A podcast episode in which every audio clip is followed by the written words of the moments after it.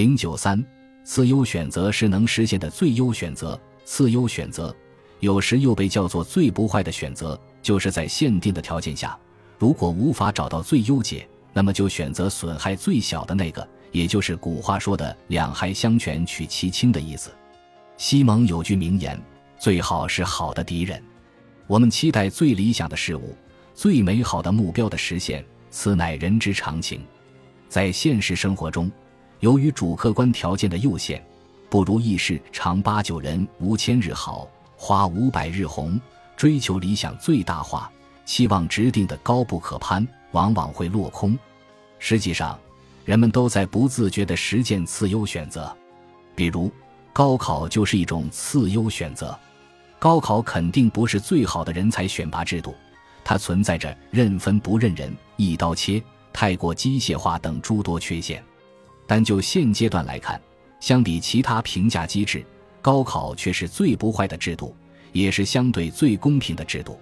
地区城乡发展严重不平衡是我国的一大现实国情。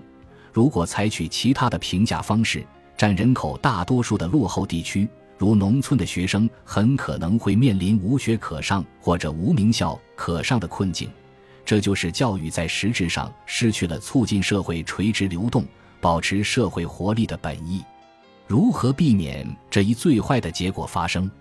不得不承认，一刀切式的高考反而是最有效可行的制度，因为它能在最大限度和最大范围内构筑起一个相对客观的标准，从而保证大多数人的机会平等。反观研究生考试，相比高考，采用了更多元、更丰富的评价标准，面试、推荐、保送、直博等。这些固然使其选拔机制更加人性化和个性化，但同时也让他们自身始终笼罩在关系潜规则等阴影之中。再比如，火车票低价是一种次优选择。薛兆丰教授曾经撰文提出，春运票价过低造成举国浪费，应充分提价。他认为，要治理春运出现的乘客长时间排队、黄牛党猖獗和火车站混乱等现象。只有一个办法，那就是让火车票充分提价。在薛兆丰教授看来，对任何商品，人们的需求都没有止境，所以只要价格过低，就会出现短缺。消除短缺的唯一办法，就是把价格提到足够高。单纯从经济学角度看，薛兆丰教授说的不过是常识而已。价格上去了，需求就会下降，也符合经济学的一般规律。可是。这种缓解是以增加特定人群的返乡成本、降低部分民众的社会福利为代价的。在现有制度安排下，旅客虽然比较辛苦，但终究能在不增加车票成本的前提下回家过年。铁路运输虽然不能完全满足旅客要求，但运输收入总体还能实现大幅度上升，且因不提价赢得了较好的口碑。因此。火车票不提价，其实正是公共政策在公平与效率充分博弈基础上形成的一种均衡。虽然不是最好的选择，但和充分提价相比，却是最不坏的选择。